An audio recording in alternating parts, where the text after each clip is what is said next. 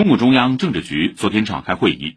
决定今年十一月在北京召开中国共产党第十九届中央委员会第六次全体会议。主要议程是，中共中央政治局向中央委员会报告工作，重点研究、全面总结党的百年奋斗的重大成就和历史经验问题。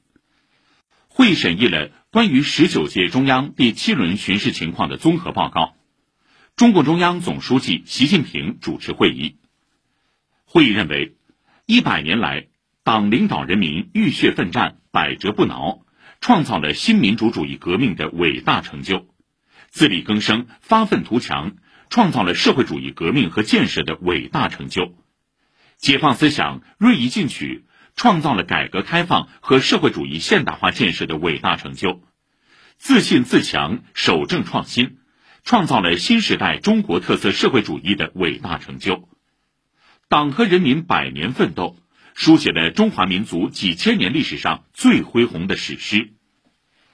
会议指出，以史为鉴可以知兴替，全党要坚持唯物史观和正确党史观，从党的百年奋斗中看清楚过去我们为什么能够成功，弄明白未来我们怎样才能继续成功。从而更加坚定、更加自觉地践行初心使命，在新时代更好坚持和发展中国特色社会主义。会议强调，不忘初心，方得始终。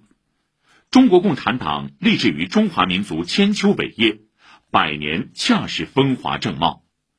过去一百年，党向人民、向历史交出了一份优异的答卷。现在，党团结带领中国人民。又踏上了实现第二个百年奋斗目标的新的赶考之路。时代是出卷人，我们是答卷人，人民是阅卷人。我们一定要继续考出一个好成绩，在新时代新征程上展现新气象、新作为。